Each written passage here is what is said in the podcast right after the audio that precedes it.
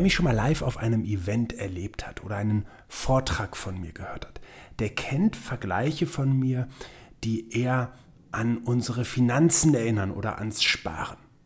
Und wer mich noch nicht live erlebt hat, der darf jetzt dringend mal damit anfangen. Diese Vergleiche, die ich meine, die sind im Prinzip perfekt auf unsere Gesundheit zu übertragen. Ich spreche nämlich oft von einem Gesundheitskonto, auf das wir einzahlen können und von dem wir auch abbuchen können. Also ganz normal wie bei deinem Sparkonto oder Girokonto. Das Spannendste ist jedoch nicht der eigentliche Vergleich, sondern was unsere Psyche in diesen Momenten mit uns macht.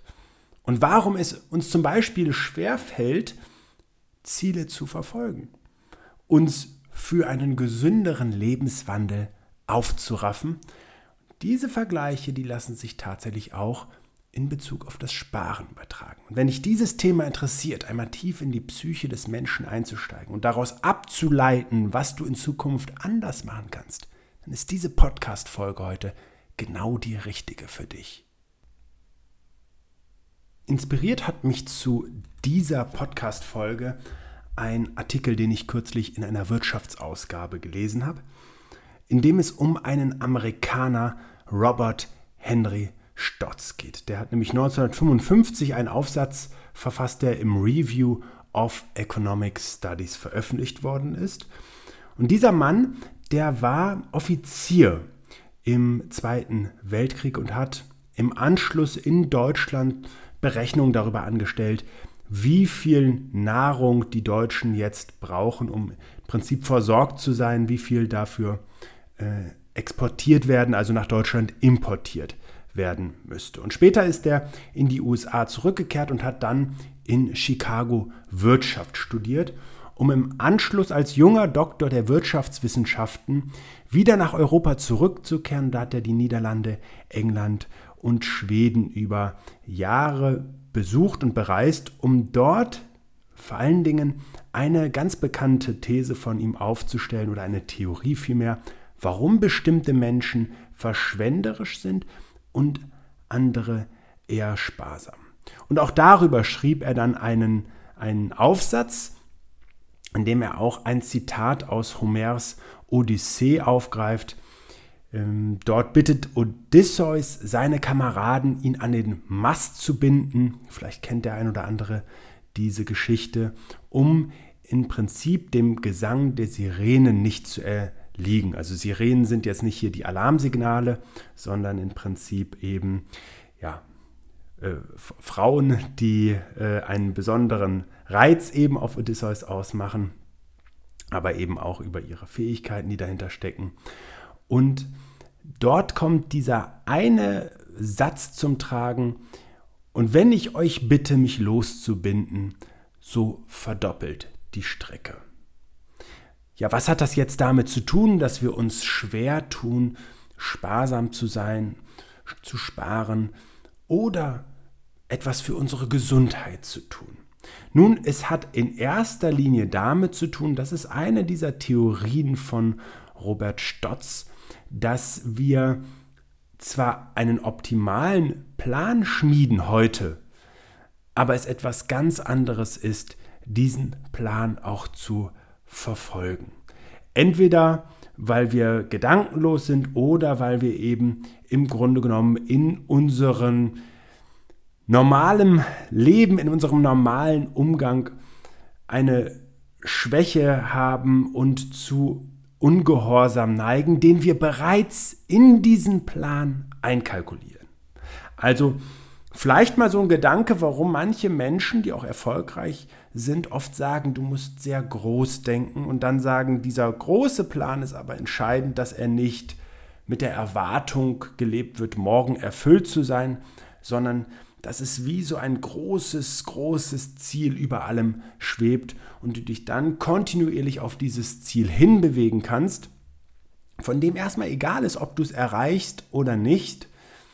Es darf nur groß genug sein, um eben einzukalkulieren, dass wir oft in unseren Gedanken uns schon so unsere Hintertürchen aufmachen. Und vielleicht versuchst du das einfach mal für einen kurzen Moment auf deine Situation jetzt weniger der Finanzen, aber gerne auch dafür. Es soll dich ja gesamt gesundheitlich voranbringen und dafür spielt das liebe Geld eben auch eine gewisse Rolle.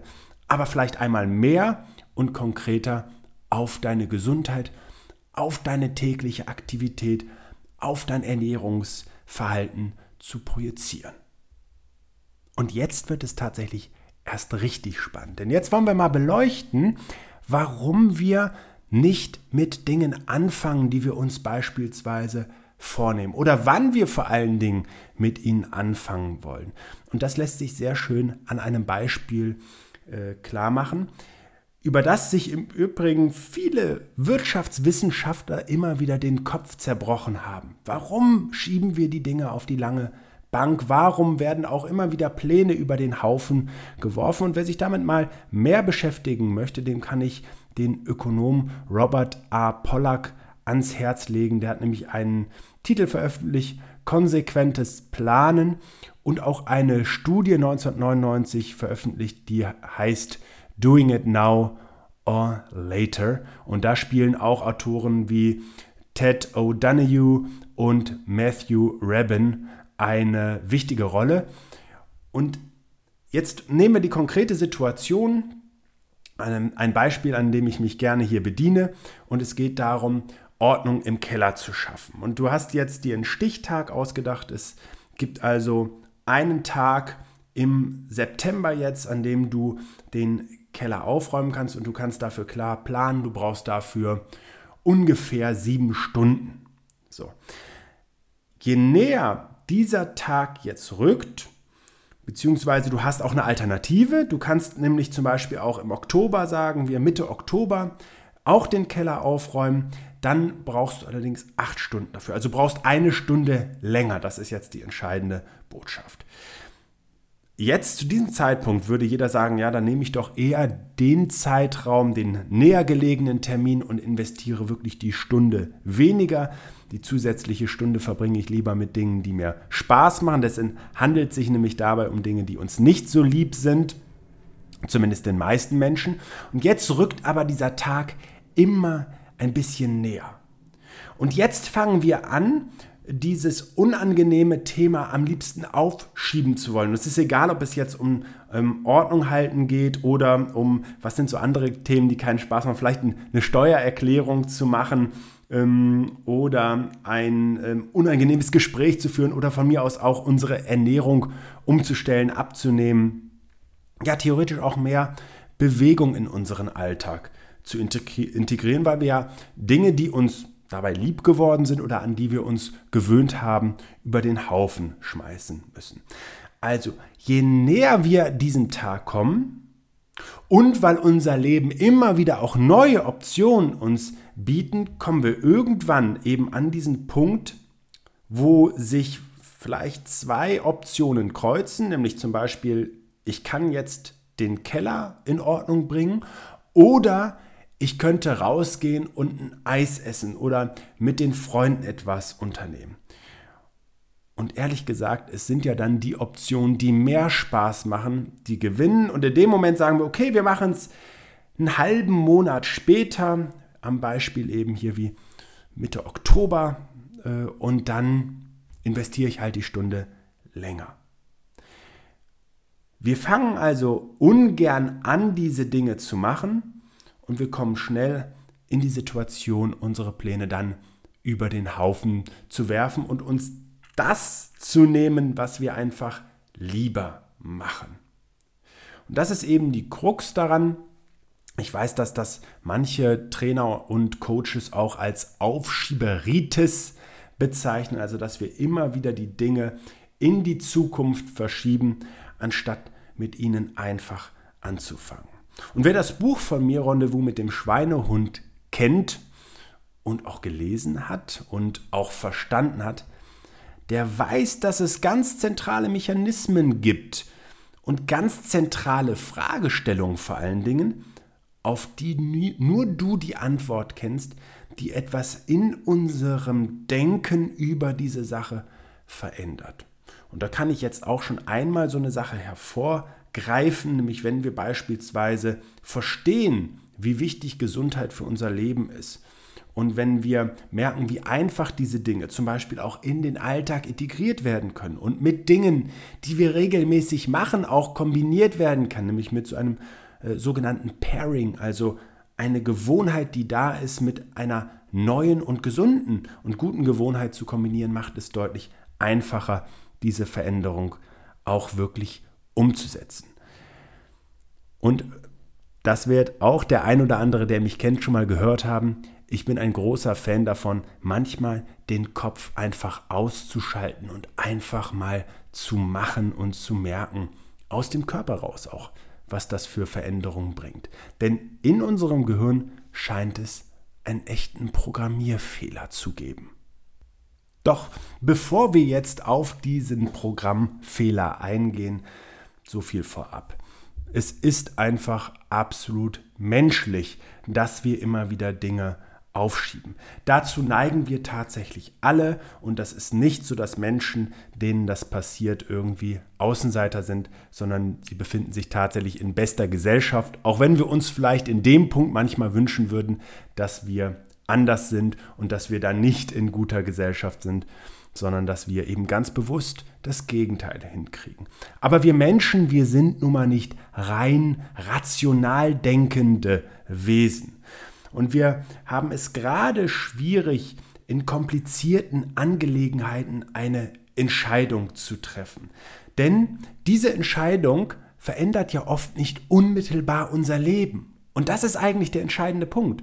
Ich glaube, dass ich jeden dazu motivieren kann, sofort in Bewegung zu kommen, wenn neben deinem Schreibtisch ein Säbelzahntiger steht ein Krokodil auftaucht oder sonst ein gefährliches Lebewesen, von dem du weißt, dass es jetzt durchaus sinnvoll ist, deine Beine in die Hand zu nehmen. Nun haben wir diese Situation in unserem Alltag immer seltener, auch wenn für dich vielleicht der Säbelzahntiger oder das Krokodil eine äh, Art Sinnbild für jemand anderen sein kann. Wenn er dich in Bewegung bringt oder sie, dann ist es ja nur gut.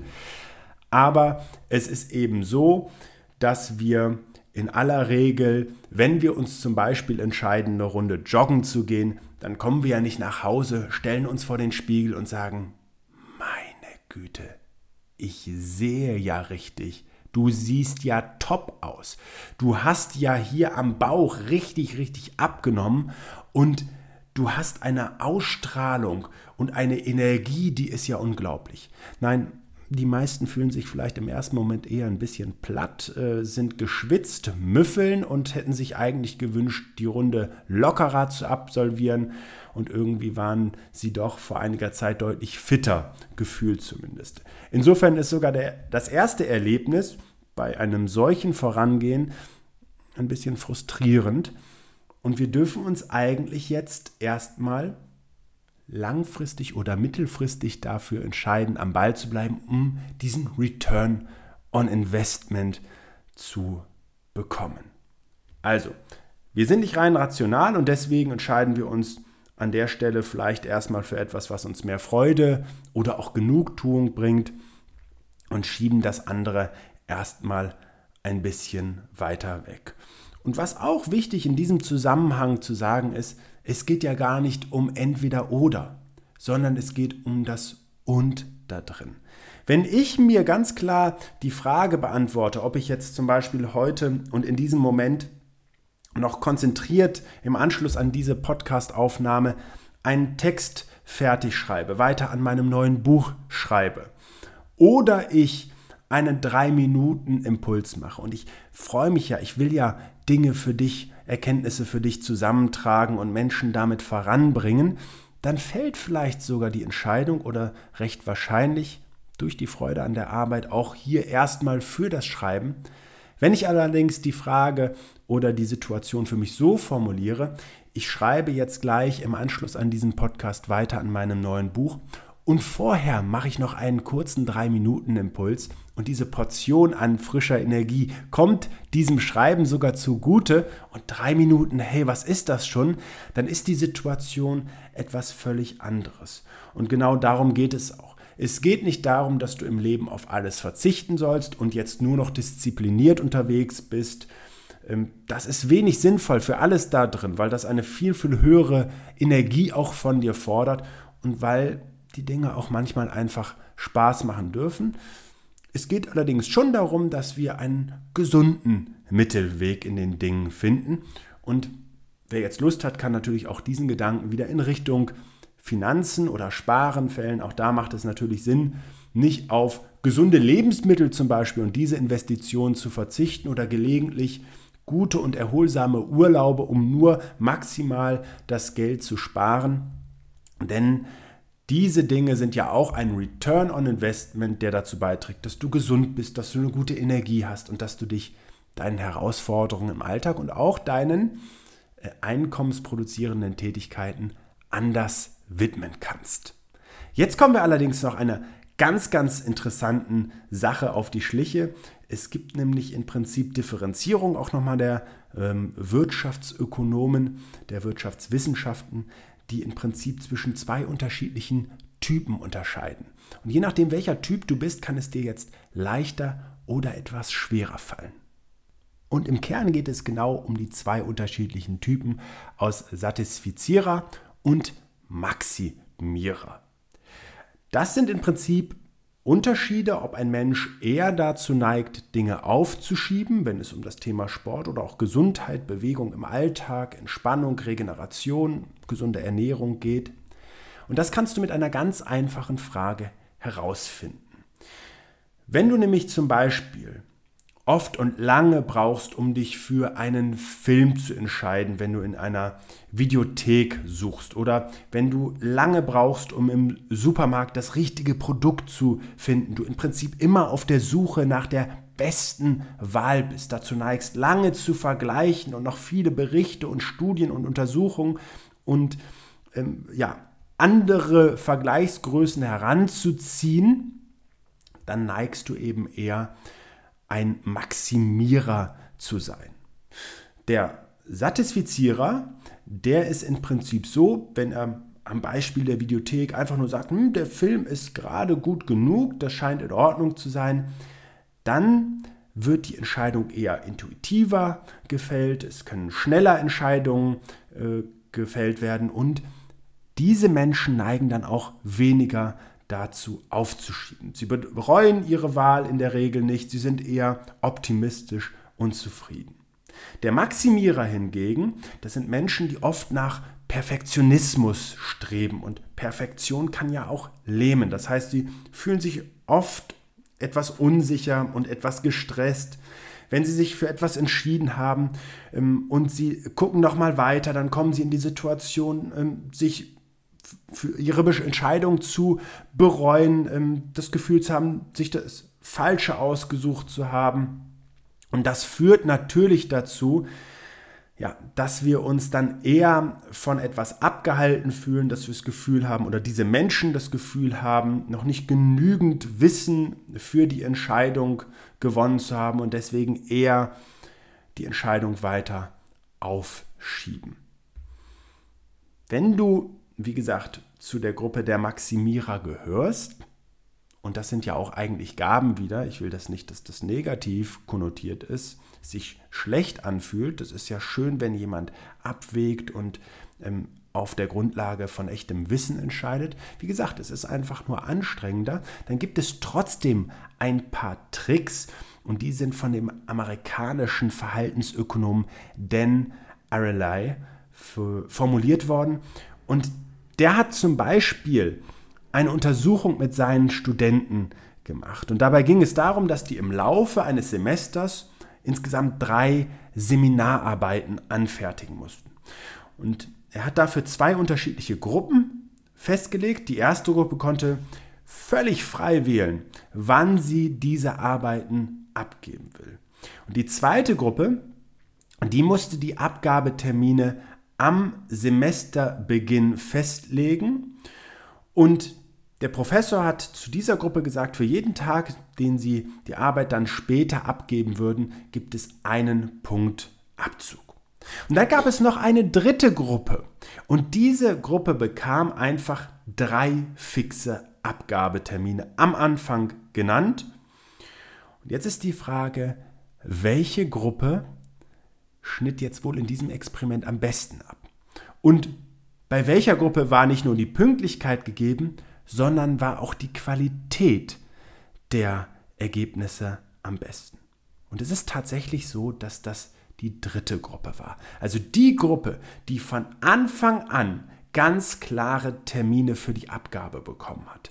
Und am zweitbesten war es die Gruppe, die sich die Termine selbst gesetzt hat. Und es ist tatsächlich nicht so, dass das mit dem Studentenleben und Studenten zu tun hat, sondern das ist schlicht so, dass wir eben Dinge aufschieben, wir Menschen. Und diese Gruppe, die eben völlig frei entscheiden konnte, die hat interessanterweise alle drei Arbeiten in der Regel gleichzeitig und vor allen Dingen auf den letzten Drücker am Semesterende abgegeben. Und jetzt frag dich mal, wie wärst du denn zum Beispiel damit umgegangen? Und sei dir sicher, dass auch da unser Gehirn uns gerne mal einen Streich spielt, um zu sagen, nee, wir hätten das alles ganz anders gemacht. Insofern ist es so, dass der ähm, Wissenschaftler zu der Erkenntnis kommt, dass es Druck von außen braucht. Ich wünsche mir wirklich bei vielen Menschen, dass es in Bezug auf die Gesundheit nicht der Druck sein muss, dass wir erst krank geworden sind oder dass wir eine massive Einschränkung, einen sogenannten Schuss vor den Bug bekommen, sondern ich wünsche mir, dass das auch mit anderen Situationen in unserem Leben einhergehen kann. Zum Beispiel, wenn wir Kinder bekommen und nicht mehr nur für unser eigenes Leben, sondern auch für deren Leben im positiven Sinne Verantwortung tragen, weil wir möglichst lange sie begleiten wollen, weil wir ihnen lange zur Seite stehen wollen, weil wir ihnen viel mit auf den Weg geben wollen. Oder wenn wir einen Menschen an unserer Seite haben, mit dem wir gerne Zeit verbringen, dann sind das doch äußerst motivierende Dinge. Und am aller, allermeisten würde ich mir wünschen, dass das vor allen Dingen aus einem Menschen selbst hervorkommen kann. Und auch da im positiven Sinne. Ich meine, wer ist der wichtigste Mensch in deinem Leben? Genau, das bist du selbst. Denn egal wie du das jetzt betrachten magst, nur wenn es dir gut geht, wenn du eine gute Energie hast und eine gute Leistungsfähigkeit hast, dann kannst du nicht nur auf dich selber aufpassen, um anderen nicht zur Last zu fallen, sondern du kannst auch für andere Menschen, die dir wichtig sind, da sein. Und ich finde, das ist etwas sehr, sehr Ermutigendes. Insofern verstehen wir jetzt auch aus ähm, Odysseus Aussage, bindet mich an den Mast und wenn ich losgebunden werden möchte, dann bindet nochmal zusätzliche Stricke dran, dass das im Prinzip genau diese Drucksituation ist. Und ich kann in diesem Zusammenhang zur Gesundheit ein paar ganz klare Ideen und Hinweise geben. Und zwar das erste ist, ich würde in einem Alltag, in dem wir viele, viele Entscheidungen fällen müssen, mir die Entscheidung, wann ich mich für Bewegung aufraffe, ersparen. Indem ich ganz einfach eine morgendliche Tagesroutine habe, den sogenannten Power Starter, wo ich einfach jeden Morgen ungefähr 10 Minuten Aktivität einbaue. Das mache ich einfach jeden Tag. Also ich muss mich überlegen, mache ich das jetzt ähm, Montag, Mittwoch, Freitag oder Mist, diese Woche klappt es nicht so gut, dann mache ich Dienstag und Mittwoch und dann aber erst wieder am Samstag. Nein, einfach jeden Tag. Du profitierst von der Energie über den Tag erheblich. Du kannst für dich einen Haken gedanklich dran machen. Ähm, und, und das ist vielleicht sogar das Schönste, du hast den wichtigsten Menschen in deinem Leben, genau dich als allererstes schon einmal gewertschätzt. Dann würde ich Dinge, auch gerade das 3x3 über den Tag, mit festen Größen kombinieren. Und das mag zum Beispiel für den einen oder anderen der Gang zur Kaffeemaschine sein. So jetzt, während die Kaffeemaschine meinen Kaffee braut, kann ich eine kurze Aktivierung einbauen. Oder wann immer Menschen zusammenkommen, um ein gemeinschaftliches Ergebnis, ein Gespräch oder ähnliches zu führen, lässt sich perfekt ein kurzer Impuls gemeinsam machen. Zum Beispiel in Meetings, die sonst irgendwann ein bisschen zäh werden. Wenn wir einen Telefonat führen, dann können wir im Prinzip ganz einfach aufstehen, nebenbei ein bisschen balancieren, ein paar Schritte machen und so weiter und so fort. Und eben auch hier an der Stelle den inneren Dialog zu suchen, nämlich zu merken, wenn der Rücken weh tut, dann will mein Körper was von mir und zwar nicht, dass ich weiter sitze. Wenn ich Kopfschmerzen habe, dann will der Körper was von mir und zwar nicht, dass ich wie bekloppt und starr weiter auf den Bildschirm schaue, die Schultern hochziehe und ehrgeizig in die Tasten kloppe. Nein, der will einen kleinen Schritt zurück machen, der will eine kurze Pause haben und dann kann es weitergehen. Und was auch noch sehr, sehr spannend ist für alle, die eben immer wieder auch in diese ja, kniffligen Situationen kommen, mache ich jetzt, mache ich jetzt nicht, da kann sogar das Aufschieben sehr positiv wirken. Das ist jetzt nochmal ein echter Clou, wo wir uns quasi eine Zeitverzögerung zunutze machen. Also nehmen wir mal an, du stehst an diesem wunderbaren Buffet und ja, dieses Buffet hat wirklich alles darzubieten, was du dir wünschen kannst. Und du bist jetzt eigentlich geneigt, an der einen Seite anzufangen und auf der anderen Seite wieder aufzuhören. So ein bisschen wie Raupe Nimmersatt. Und jetzt kannst du einen Clou machen indem du zum Beispiel bei einer, deiner Ernährung erstmal mit gesunden Sachen und mit Vorspeisen anfängst. Es gibt interessante Untersuchungen dazu, die zeigen, wenn wir Vorspeisen essen, dann essen wir weniger, dann sparen wir uns eben an der Stelle auch überflüssige Kalorien. Eine Vorspeise, die sollte dann natürlich nicht in Form von Nachspeise eingenommen werden, sondern eben wirklich so ein ähm, kleiner Salat, eine kleine Suppe oder sowas. Super. Und jetzt wenn es zum Beispiel immer mehr Richtung der Nahrungsmittel und dem Teil des Essens kommt, bei dem auch wirklich Kalorien zugeführt wird, die nicht so super sind, also eher süßes, eher zuckerhaltig und so weiter und so fort, wo eben viele, viele, viel, viel, viel Energie in Form von Kalorien oder Kilojoule sehr kompakt zusammengefügt worden sind, dann hilft das sogenannte Delay Discounting. Und da machen wir uns nämlich genau diese Verzögerung, dieses Aufschieben zunutze, indem wir uns einfach noch mal einen kurzen Moment hinsetzen, so zehn Minuten, und überlegen, ob wir das jetzt wirklich brauchen. Und wenn du am Ende dieser zehn Minuten der Meinung bist, dass du das wirklich jetzt noch brauchst und dass es ja wirklich auch mal eine Ausnahme ist und das wirklich auch eine tolle Nachspeise ist, die sich da auf dem Buffet noch für dich regelt und nach dir ruft, dann ist das auch in Ordnung. Weil dann genau zwei Dinge eingetreten sind. Du hast diese Entscheidung jetzt wirklich bewusst gefällt. Du hast es auch ein Stück weit abgewogen. Und bist dann eben auch dir bewusster darüber. Du stopfst es also nicht einfach nur rein und holst dir vielleicht noch ein zweites oder drittes direkt dazu. Und diese Zeitverzögerung hat eben einfach dazu bewogen, dass du in diesem Bewusstsein jetzt ja auch einen Ausgleich bieten kannst, um einfach eben in der nächsten Situation, in der du wieder diese, diesen Mechanismus einsetzt, vielleicht zu der Erkenntnis kommst, nee, weißt du was, so schön ist das heute nicht. Das mache ich lieber, wenn mal wieder eine schöne Veranstaltung, ein schönes Buffet da ist. Diese leeren Kalorien, die gibt es heute nicht. Und so kann dann eben sogar etwas, was uns sonst mal hinderlich sein kann, zu einer echten Unterstützung werden. Wenn du mehr von solchen Tipps im Übrigen haben möchtest, dann kann ich dir natürlich zum einen nur nahelegen, diesen Podcast zukünftig auch zu abonnieren, am liebsten sogar weiter zu empfehlen und dir das Buch Rendezvous mit dem Schweinehund zu suchen. Denn da geht es ja nicht nur um die besagt wichtigen Fragestellungen, auf die nur du die Antwort kennst, sondern genau auch um diese kleinen Tipps, Tricks aus der Wissenschaft, die es dir deutlich, deutlich erleichtern können, deine positiven Veränderungen in Gang zu bringen, Gewohnheiten zu schaffen, die deiner Gesundheit, deiner Energie und deiner Lebensqualität dann entsprechend auch gut tun. Schön, dass du dabei warst. Ich freue mich auf unsere nächste Begegnung. Alles Gute. Bis dann. Schön, dass du dir für meine Podcast-Folge Zeit genommen hast. Um auch zukünftig auf dem Laufenden zu bleiben, empfehle ich dir meinen Podcast direkt zu abonnieren. Außerdem freue ich mich über deinen Kommentar und eine Bewertung von dir. Ich wünsche dir eine bewegte Zeit. Bis zum nächsten Mal.